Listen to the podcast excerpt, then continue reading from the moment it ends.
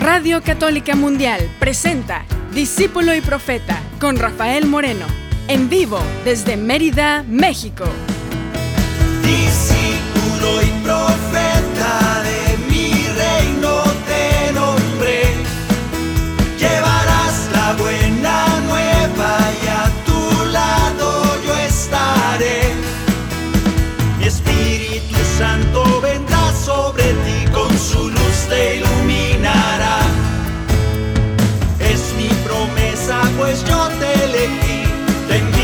Siempre serás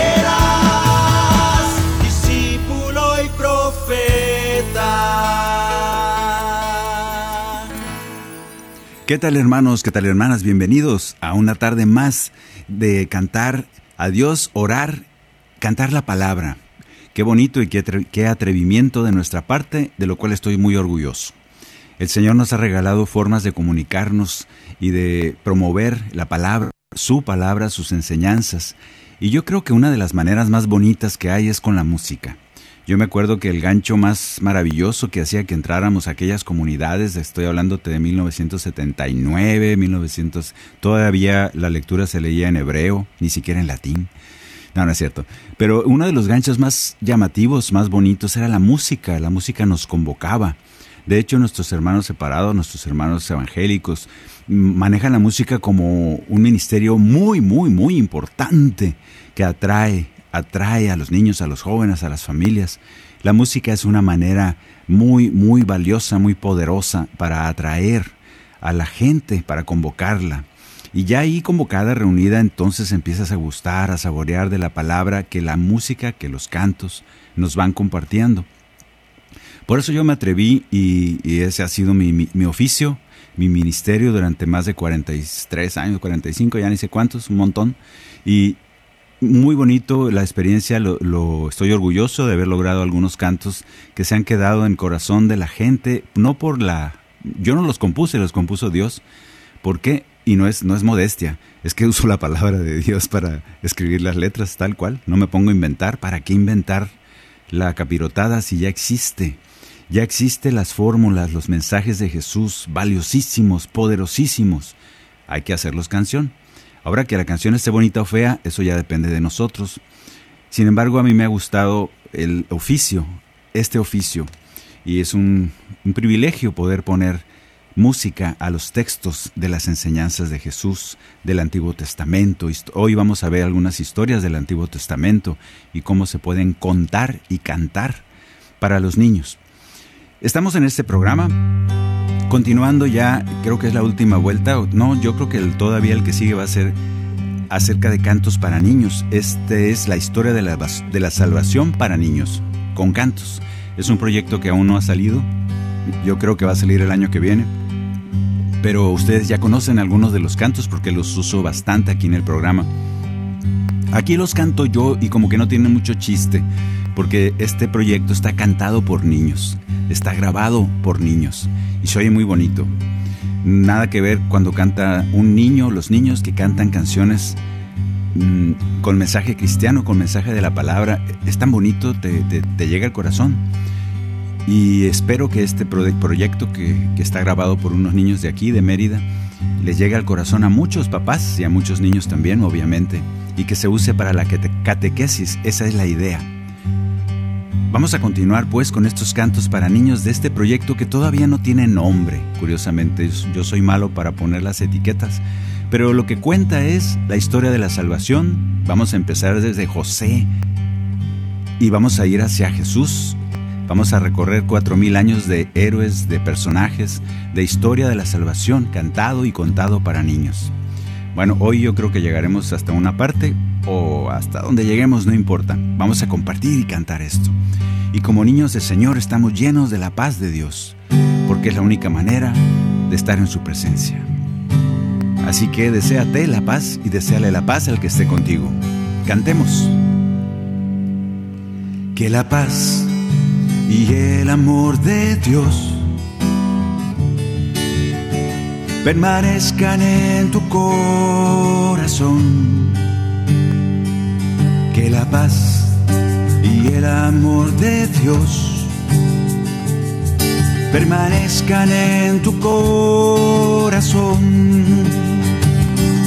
Porque grande es su amor por ti, porque grande es su amor por ti, es tan grande que no puede imaginarlo la razón. Porque grande es su amor por ti, porque grande es su amor por ti, es tan grande que no puede imaginarlo la razón. Pero si lo sientes hoy, está en tu corazón. Pero si lo sientes hoy, está en tu corazón y no se irá. Está en tu corazón y no se irá. Está en tu corazón y no se irá.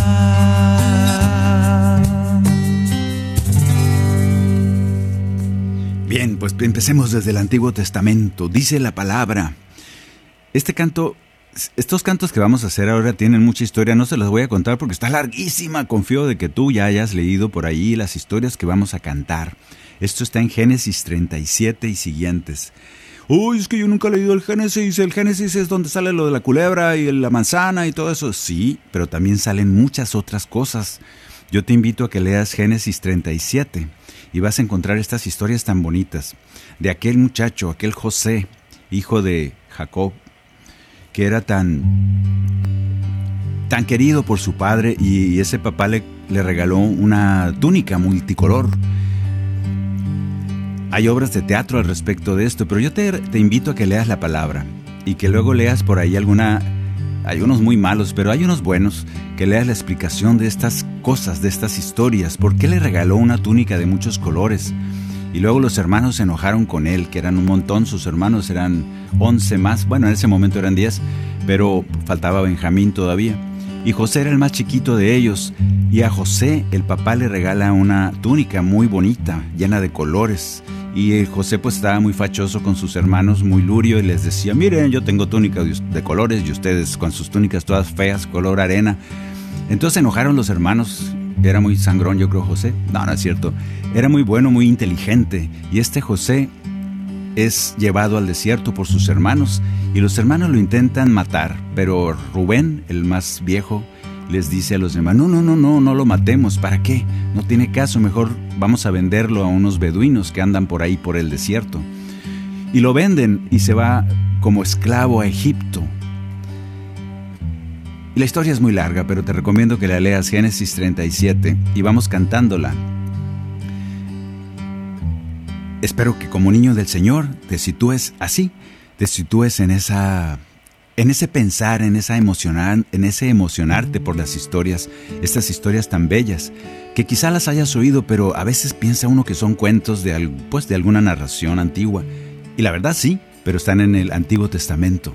Son parte de nuestra revelación de parte de Dios.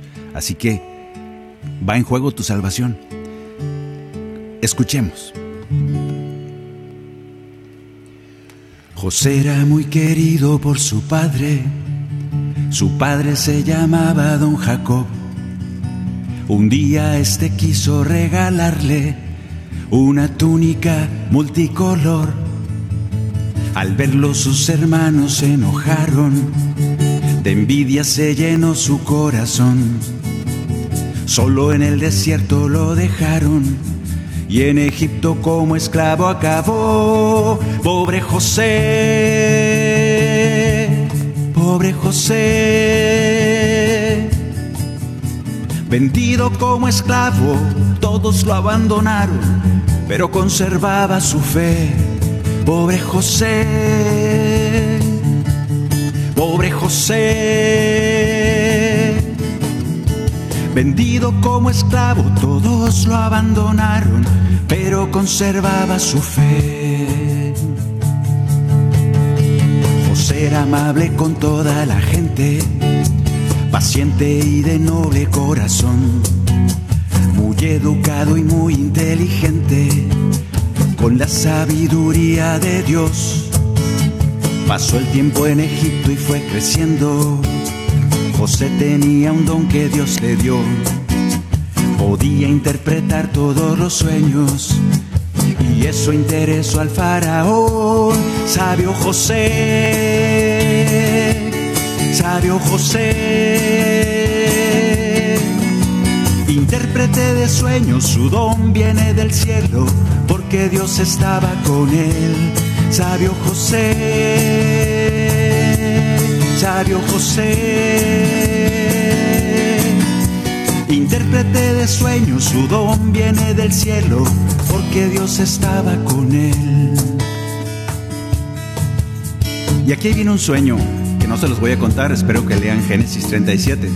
El faraón tuvo un sueño que lo perturbaba mucho y no sabía, no había nadie en el reino que pudiera interpretárselo y se enteró de que había por allí un muchacho hebreo que sabía, que podía interpretar los sueños y lo hace venir ahí ante Faraón y le dice, a ver, interprétame los sueños. Y el Faraón le cuenta su sueño de unas vacas, siete vacas flacas y siete vacas gordas. Y José escucha atentamente todo el sueño de Faraón y empieza a revelarle lo que quería decir este sueño. Y gracias a eso, él rescató al reino de la muerte. Iban a venir siete años de mucha hambre, de mucha sequía y le recomendó al faraón que juntara mucha comida en los estos siete primeros años donde iba a haber abundancia, para que los siguientes siete años de escasez Egipto pudiera sobrevivir. Pues eso pasó, y casi por nada, por ese sueño interpretado a José, el faraón lo nombra gran visir del reino de Egipto, prácticamente el vicepresidente. Y al ratito de estar siendo vicepresidente era tan bueno como gran visir que el faraón le dice, ¿sabes qué? Mira, aquí está mi anillo de, de faraón. Tú firma, tú sella lo que quieras, yo me voy de vacaciones y ahí te dejo Egipto. Y lo dejó como faraón de Egipto. Esta es la historia que quiero que leas. Al rey de Egipto un sueño lo angustiado. José interpreta el sueño al faraón. Fue gracias a José que se salvaron. Ya jefe del reino llegó. En todo se cumplía lo anunciado y el hambre azotaba la región. Llegó Jacob su padre y sus hermanos y José en Egipto los recibió. Noble José, noble José. Abraza a sus hermanos, los ha perdonado y vienen a vivir junto a él. Noble José, José. Abraza a sus hermanos, los ha perdonado y vienen a vivir junto a él. Y todos los hermanos que vivían allá en Palestina empiezan a migrar porque estaban muriéndose de hambre y los hermanos y el papá terminan viviendo ahí en Egipto, cubiertos, protegidos por ese pequeño José que ya se había convertido en casi el faraón de Egipto. Y por eso se salva el pueblo de Israel. Este es el valor de José, este gran personaje. ¿Qué pasó después? Sigamos cantando.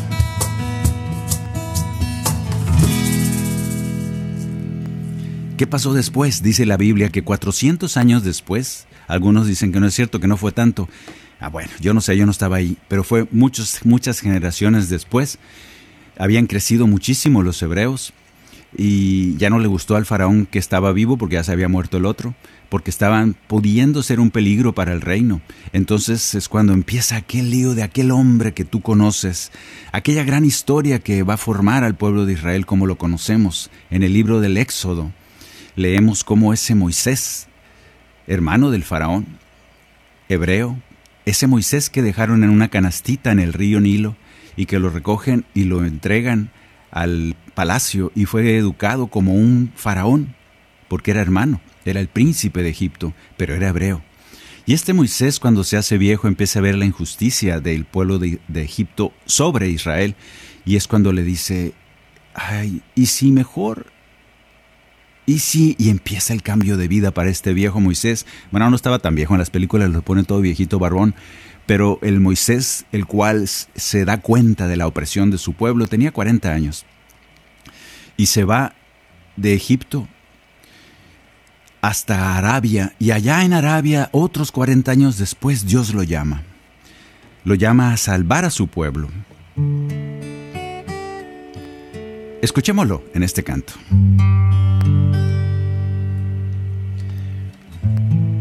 Libro del Éxodo. Moisés.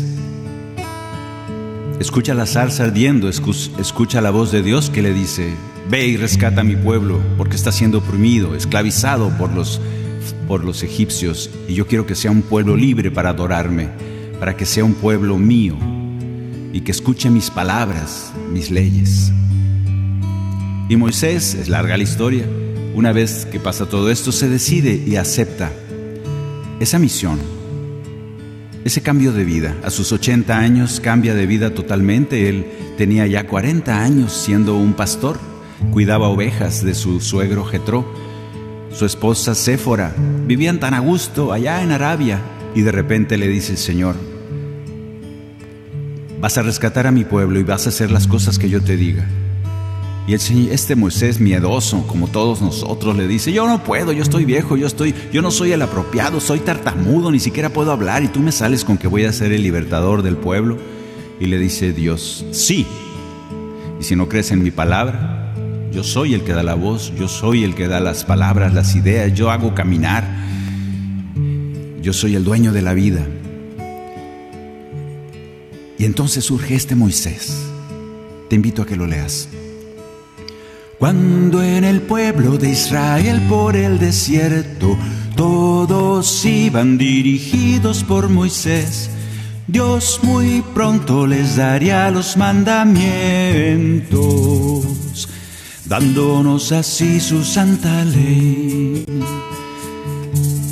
Pero ¿qué pasó con el pueblo? Ese pueblo que estuvo en un principio mirando el mar que se abría delante de ellos para llegar a la tierra, a esa tierra del desierto que tendrían que caminar durante 40 años. Empezaron a dudar, empezaron a tener miedo, empezaron a decir, ¿y si mejor nos devolvemos? Estábamos mejor en Egipto.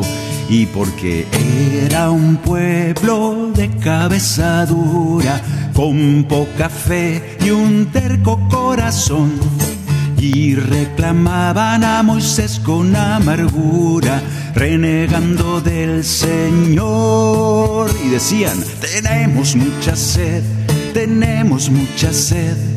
Tú nos has traído a este desierto cruel. Como decían, tenemos mucha sed, tenemos mucha sed nos has traído a este desierto cruel. Pero Dios que ama a sus criaturas por medio de Moisés les dio el agua de Mara.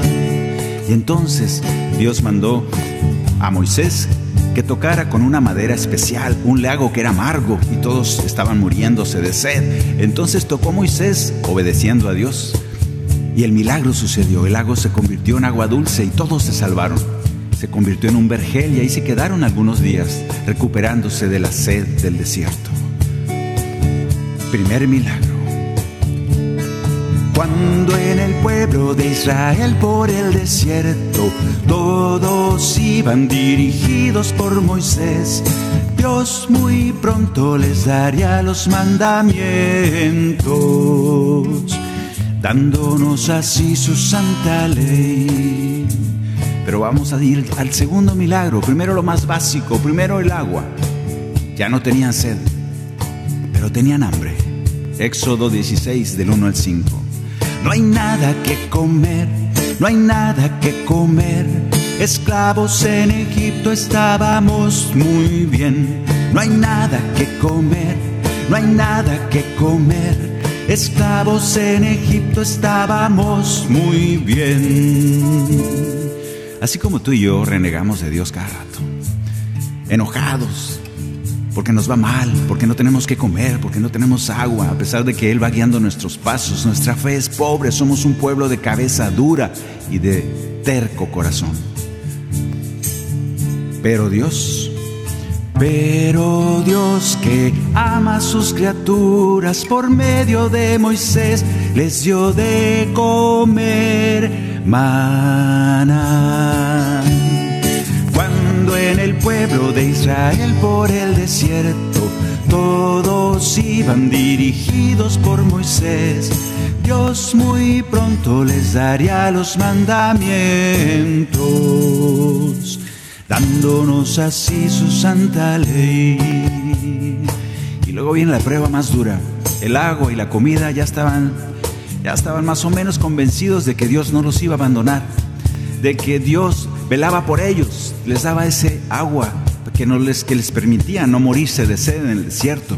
Y les daba esa comida, ese maná maravilloso que venía del cielo, convencidos de la, viendo el milagro de la providencia de Dios, aún así se pusieron a construir un becerro de oro, olvidándose del Dios del que les había hablado Moisés.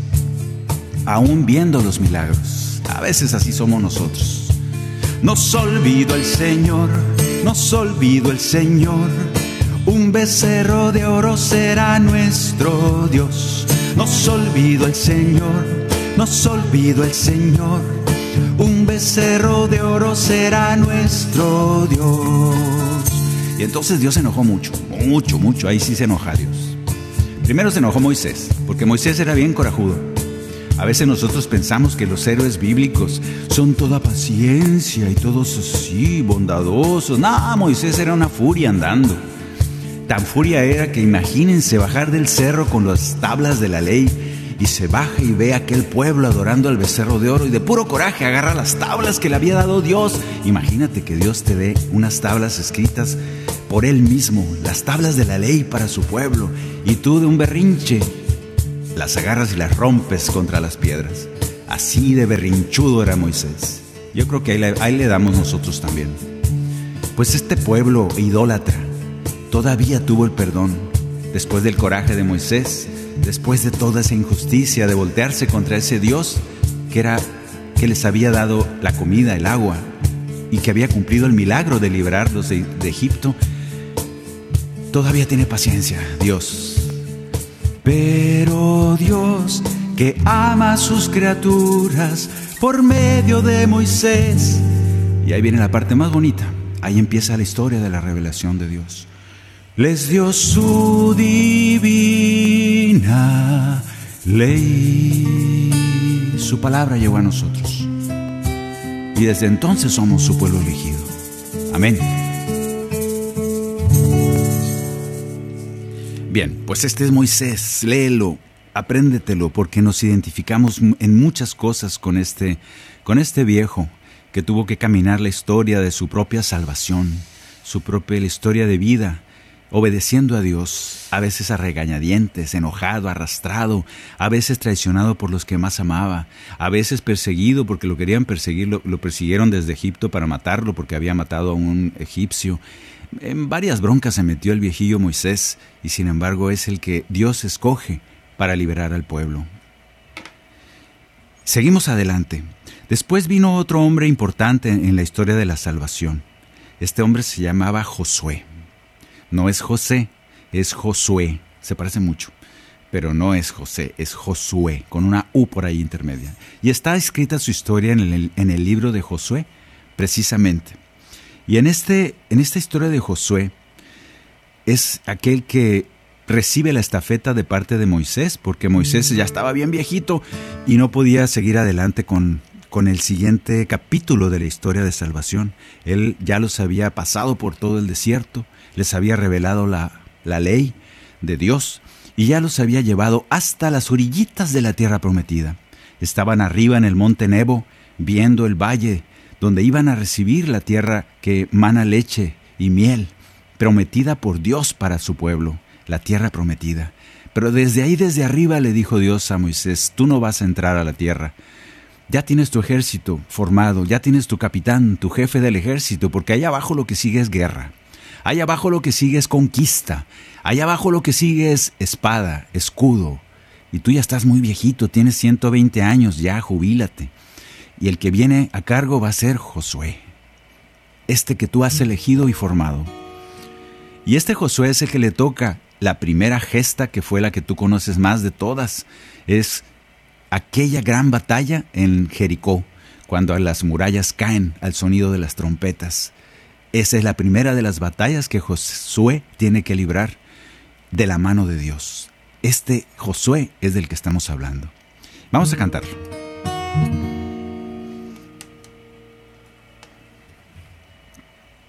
Este Josué se parece mucho a ti.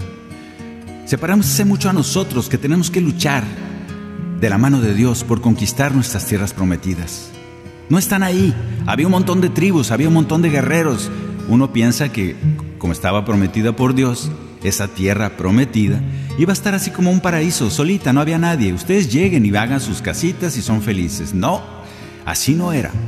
Había que luchar y conquistar un montón de ciudades. Y había que guerrear con espada y escudo. Suena muy sangriento. Pero la simbología de esto es que tú y yo tenemos que luchar de la mano de Dios, siempre confiando en el milagro de Dios que está con nosotros. Esa es la enseñanza, tú y yo luchando de la mano de Dios para conquistar la promesa de Dios, para conquistar nuestra tierra prometida, aquello con que sueñas, aquello con que los dones que tienes darán fruto. Ahí es tu tierra prometida. El coro lo dice, mi tierra prometida yo conquistaré con fuerza y valentía, así como Josué escudo y espada, viene la batalla. El Señor nos guía, confiamos en Él, así como Josué.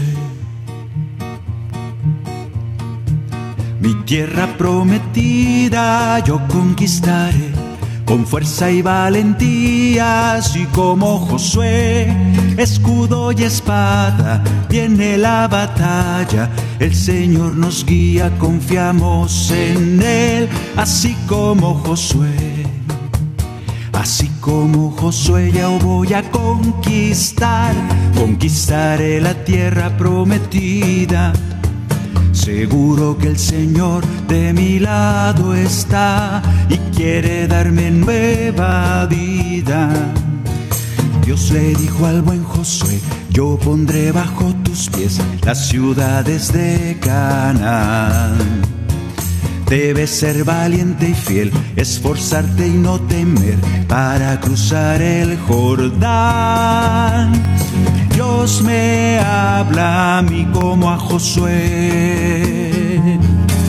Mi tierra prometida yo conquistaré con fuerza y valentía, así como Josué, escudo y espada, viene la batalla, el Señor nos guía, confiamos en Él, así como Josué. Y luego viene una parte que ya les conté la otra vez, donde vienen algunas de las ciudades que conquistó Josué. Fue toda una estrategia militar. Es muy interesante escuchar toda esta lectura de la historia de cómo conquista Josué su tierra prometida, la tierra prometida para los hebreos. Hay una estrategia, hay espionaje, hay traiciones, hay estrategia de así como la que oímos más, más la historia yo creo la más famosa de todo esto es Jericó. Y sin embargo, Jericó, uno dice, ah, las trompetas sonaron, se cayeron las murallas y tan tan. No, apenas estaba cayendo murallas y ellos estaban corriendo para llegar al pueblo, conquistarlo. Muy sangrientas las historias, no se espanten, cuidado al contarlas a los niños. Sin embargo, acuérdense que estas, algunas de estas historias significan más de lo que cuentan así con sus palabras llanas, son simbólicas. Es una manera de decirte que Dios es poderoso y que el enemigo ha sido vencido porque Dios está con nosotros. Eso significa. No quiere decir que agarres una espada y te pongas a luchar. No es una espada material, son espadas y cascos espirituales. Aquí vienen algunas de las ciudades que conquistó Josué, a ver si te las aprendes. Así como el Señor le prometió a Josué que en todas las batallas vencería Sabemos que Dios no nos dejará caer, su amor y su poder nos guían. Tomó primero Jericó y con el poder de Dios sus murallas vio caer.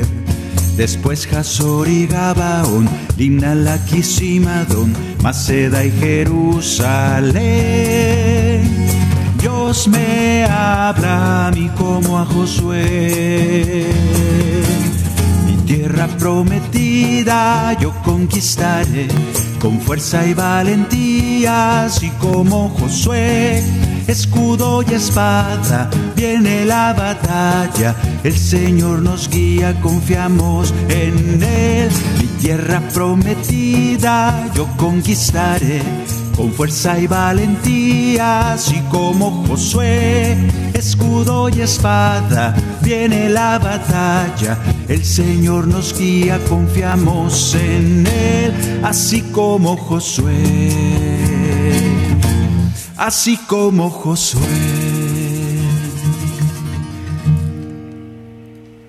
Sé valiente. Dice, hay una, hay una cita cortitita que quiero que se quede contigo. Ten con fuerza y valentía. Fuerza y valentía. Estas dos cosas son las que sugiere eh, Yahvé, Dios, a Josué. Con fuerza y valentía. La vida es una lucha constante, sobre todo luchando con nuestros propios demonios, con nuestras propias formas de ser. Es una lucha hacia adentro primero, hacia nuestra vida espiritual. Vamos a ir a una pequeña pausa de, esta, de este análisis y de este cantar las palabras de Dios aquí en Discípulo y Profeta para regresar y que sigamos cantando y leyendo estas historias tan bonitas. Para ti que eres un niño del Señor, síguenos acompañando después de un ratito de una pausa en Discípulo y Profeta. En un momento regresamos a su programa, Discípulo y Profeta, con Rafael Moreno. Discípulo y Profeta.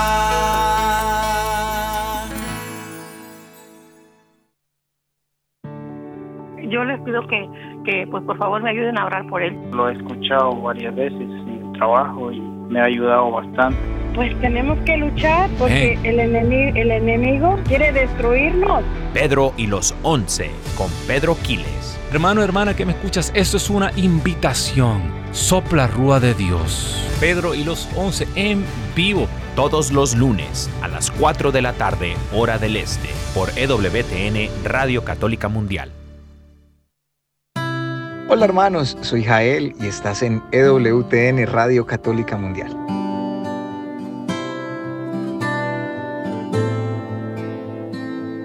Te recuerdo que tu papá, Dios, te ama con un amor infinito. Es un pedazo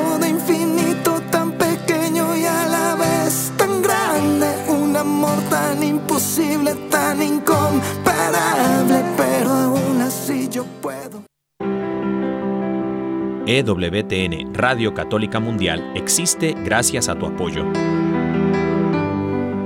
Ayúdanos a continuar con la obra que el Espíritu Santo un día comenzó en el corazón de Madre Angélica en 1980. Entra a ewtn.com diagonal donaciones y ayúdanos a llevar el mensaje del Evangelio a todos los rincones de la tierra. ewtn.com diagonal donaciones.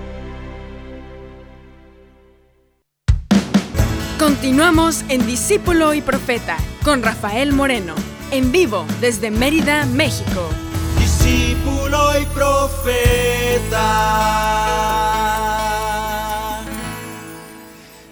Bueno, aquí en Josué, una vez que llegan a la tierra prometida, hay una historia de muchos siglos. No los vamos a cantar todos porque aquí estuviéramos algunos años.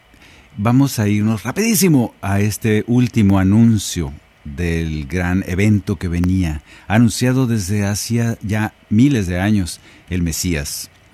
Y tenemos a un personaje que marca ese parteaguas.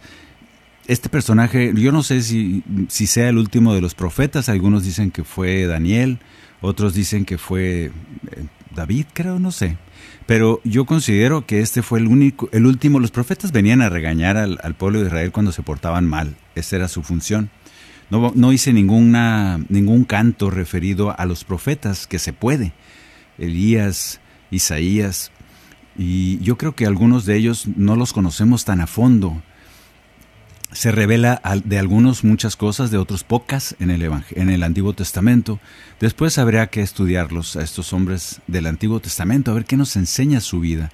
El profeta de fuego. Hay historias muy bonitas muy, muy coloridas, quizá puedan ser también historias para niños que se puedan facilitar, nomás que algunos se complican mucho y es difícil platicárselos a los niños, pero en fin, eso le toca a los catequistas.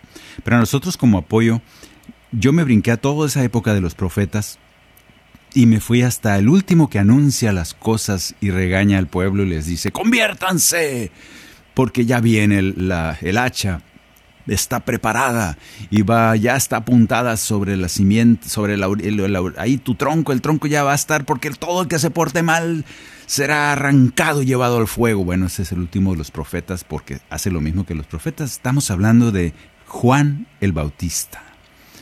Juan el Bautista, aquel que dice, he aquí el Cordero de Dios. Es el primero que reconoce a Jesús, era su primo, ya creo que por eso lo conocía, y lo ve caminando en el Jordán y le dice a los que están ahí, miren, he ahí el Cordero de Dios, el que quita el pecado del mundo. A mí me parece maravilloso que Juan el Bautista anuncie de esa manera a Jesús. Y luego me parece más maravilloso, yo creo que aquí viene la enseñanza que, tenemos que aprender de este Juan el Bautista que el coro de la canción lo dice, ahorita lo vamos a repetir algunas veces, el coro dice, conviene que yo disminuya para que Cristo crezca en mí.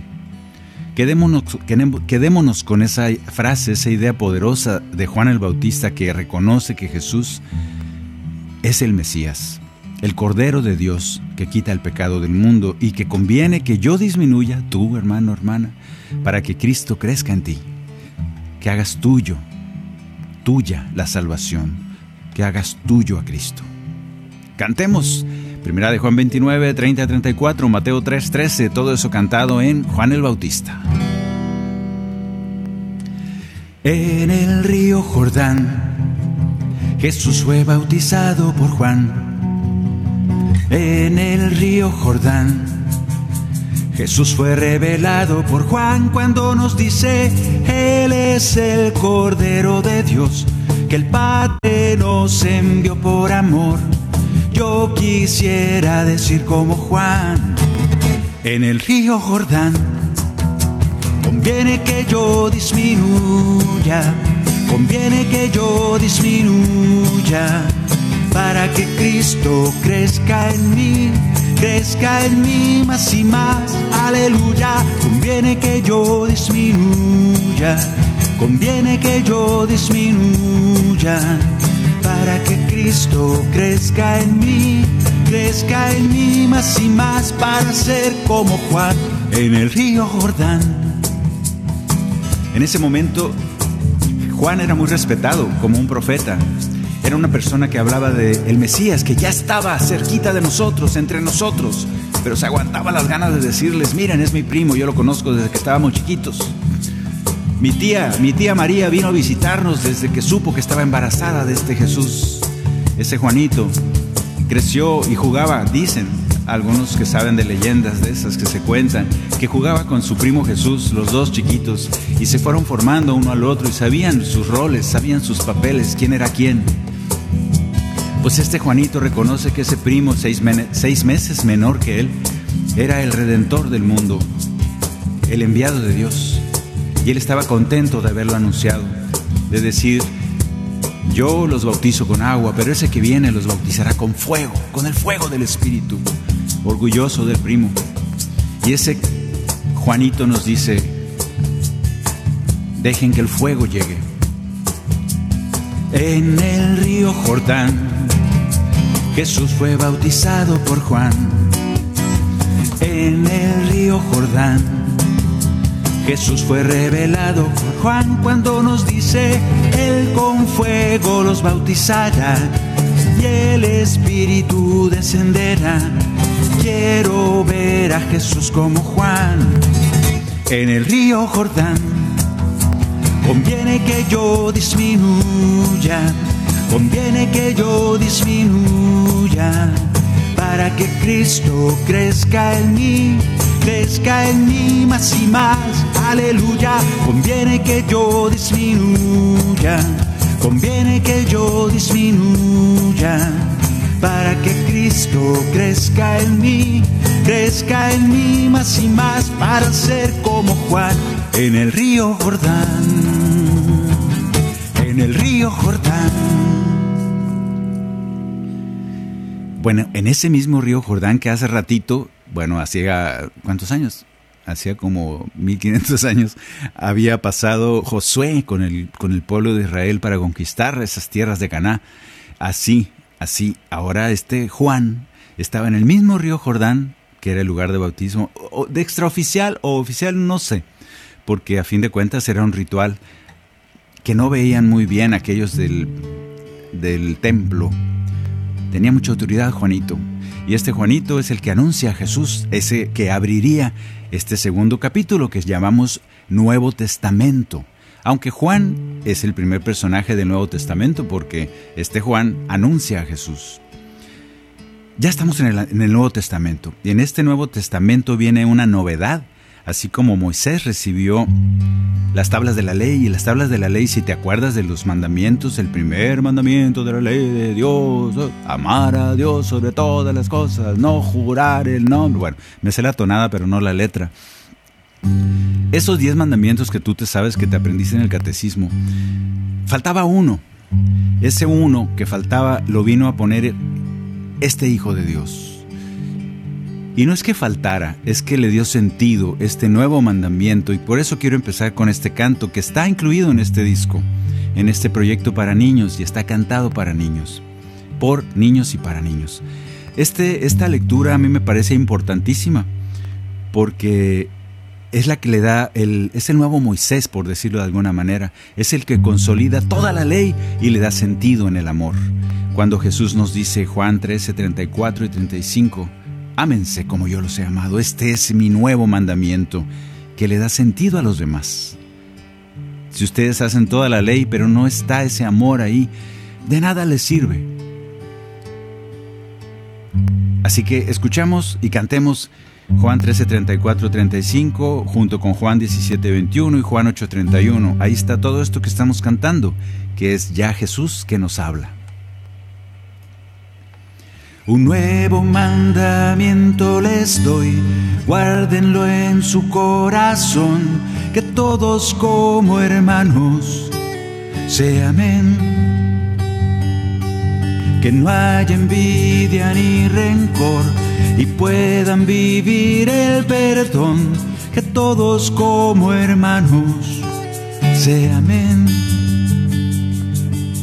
Les pido que sean uno como el Padre y yo, para que el mundo crea que Él me envió. Ámense como los amé, como yo los perdoné, así deben perdonarse Ámense porque solo así en el cielo junto a mí de mi gloria tendrán parte. Un nuevo mandamiento les doy, el nuevo mandamiento del amor. Tardó Jesús en darnos este nuevo mandamiento, casi fue un momento final, una herencia final después de enseñarnos tantas cosas, dice, ámense, este es un nuevo mandamiento, todo lo demás lo pueden hacer. Yo no vine a cambiar la ley, yo no vine a que no se cumpla, a decir todo lo antiguo ya pasó, no lo cumplan. Ahora nomás lo que yo les dije, no, al contrario, dice, yo vine a hacer que se cumpla y que tenga sentido en el amor, esa ley de mi Padre. Si permanecen en mi amor y cumplen lo que les mando hoy, que todos como hermanos se amen. Mis discípulos serán y todos los reconocerán, les llevaré a la gloria del Padre. Les pido que sean uno como el Padre y yo para que el mundo crea que Él me envió. Ámense como los amé, como yo los perdoné, así deben perdonarse. Ámense porque solo así en el cielo junto a mí de mi gloria tendrán parte. Un nuevo mandamiento les doy, el nuevo mandamiento del amor.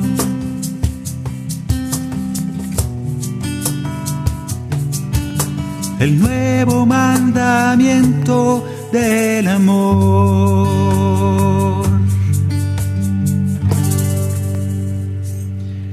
Este es el que quiero que quede sentado, las bases, que siente las bases para todo el mensaje de Jesús. Ya estamos hablando de la, segunda parte del Nuevo Testamento, que en realidad es un pedacito, es mucho más largo el Antiguo Testamento. Pero en esta historia de la salvación, creo que este pedacito más chiquito, que es el Evangelio de Jesús, que es el mensaje de estos cuatro evangelios, yo creo que este mensaje nos quedamos con él, lo abrazamos y nos habla duro al corazón. El Antiguo Testamento vas a encontrar unas historias que a veces dices, bueno, ¿y esto para qué me sirve? ¿Y esto me voy a salvar con esto? ¿Qué? Por eso no le hemos dado importancia, sin embargo la tiene. Pero este revelar el reino de la manera en que lo hace Jesús, esta manera de hablar de su Padre del cielo, esta manera de simplificarnos las enseñanzas de Dios su Padre, a palabras tan sencillas, tan simples, tan fáciles de recordar y de, y de entender, esa es la maravilla de la presencia de Jesús entre nosotros. Es el Dios con nosotros. Por eso aquí, en, este, en estas poquitas palabras, poquitas hojas del Nuevo Testamento, está nuestra salvación. Y se concreta la revelación de Dios para nosotros, para podernos salvar. Él nos busca. Ahí vamos a cantar ahora el canto número 7. Bueno, ustedes no tienen el número, yo sí. Estos, alguna, creo que es la... No, no la tienen. No, esta no la tienen. Esta canción es basada en Lucas 15, 3 al 7 y el Salmo 23 y en Juan 10, 2, 3. Hay un montón de citas de donde tuve que ir recogiendo la historia de este cantito, aunque es muy conocida por ti. Sin embargo, yo creo que quede que después de que Jesús nos planteara el mandamiento del amor, él, él es el primero que lo cumple y se revela como pastor que nos ama y nos conduce. Por eso vamos a cantar este canto este cantito para que tú y yo nos sintamos así, como borreguitos del Señor, porque Jesús es mi pastor, nada me faltará si estoy con Él. Escucho y reconozco su voz. Él me cuida, es siempre fiel. Me interesa mucho que nos quedemos en esta parte de escucho y reconozco su voz. Jesús mismo nos dice, mis ovejas conocen mi voz.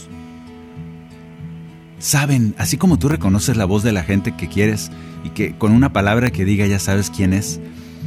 Tú que eres un borreguito del Señor, yo te pregunto, ¿reconoces la voz de Jesús?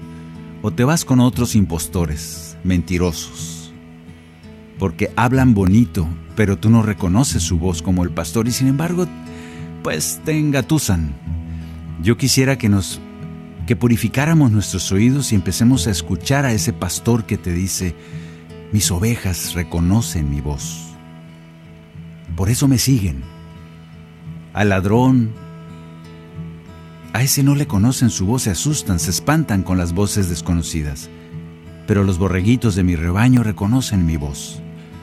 A ese Jesús le cantamos, a ese Jesús buen pastor que por amor da la vida por sus ovejas. Cuando en el camino me pierda y tenga miedo a la oscuridad. Sé que Cristo nunca me deja, el buen pastor me viene a buscar hacia fuentes de aguas tranquilas y prados para descansar.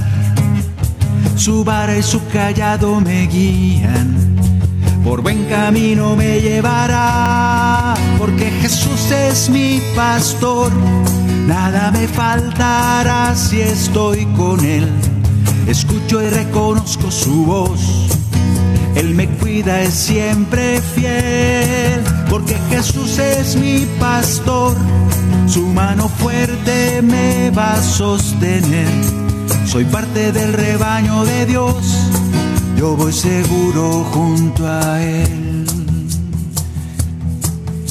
La primera parábola del amor es cuando el pastor deja sus deja a aquellos que están bien, deja su rebaño, sus 99 ovejitas que están bien y va por aquella que anda por ahí perdida y no se la está pasando mal, anda de fiesta, anda de pachanga. Se fue a recorrer caminos, ¿por qué? Porque podía hacerlo. Sin embargo, Jesús nunca te pierde de vista, siempre ahí va contigo, cuidándote. Yo quiero que te sientas así.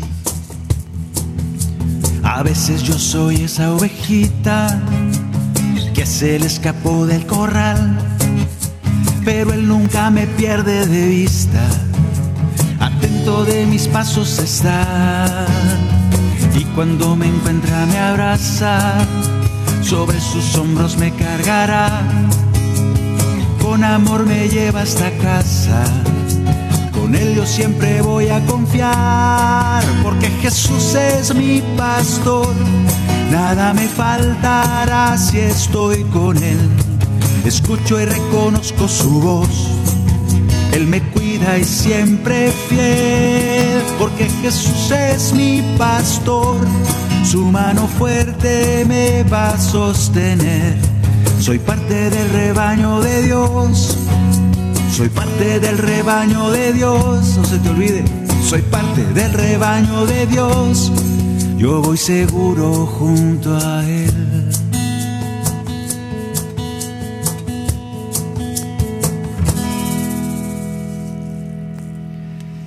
Así que déjate querer como borreguito de Dios. La revelación de, de tu salvación se cristaliza en Jesús.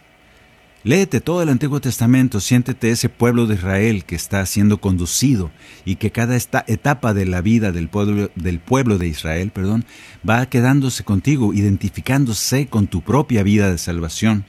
Este es un milagro ya de por sí. Y en Jesús es el culmen, es digamos así como el, pues el porqué de toda esa historia de salvación. Tiene su sentido, cobra su sentido en Jesús. La que sigue está muy larga, entonces yo creo que no la vamos a cantar porque, porque ya quedan tres minutos.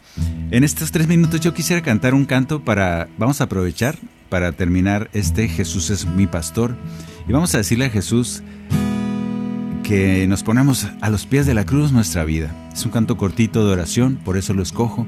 Vamos a cantarle a Jesús, que es nuestro pastor. Vamos a decirle que a los pies de la cruz queremos dejar con confianza toda nuestra vida.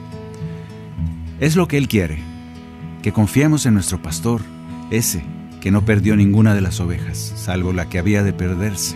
Tú sabes la historia.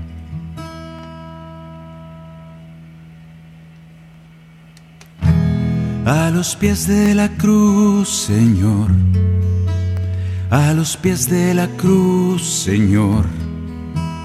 A los pies de la cruz, a los pies de la cruz yo quiero poner mi vida. Confío en ti, Señor, eres mi buen pastor. Reconozco tu voz. No me voy a dejar distraer por ladrones, embusteros, mentirosos que me hablan de ti pero no saben nada de ti. Por eso, confío en ti, mi buen pastor. Por eso, toma mi vida, Señor Toma mi vida, Señor. Toma mi vida, toma mi vida, la pongo a los pies de la cruz. Díselo. Toma mi vida, Señor. Toma mi vida, Señor. Toma mi vida, toma mi vida, la pongo a los pies de la cruz y gracias porque tú la tomas. Gracias porque me bendices, porque me amas.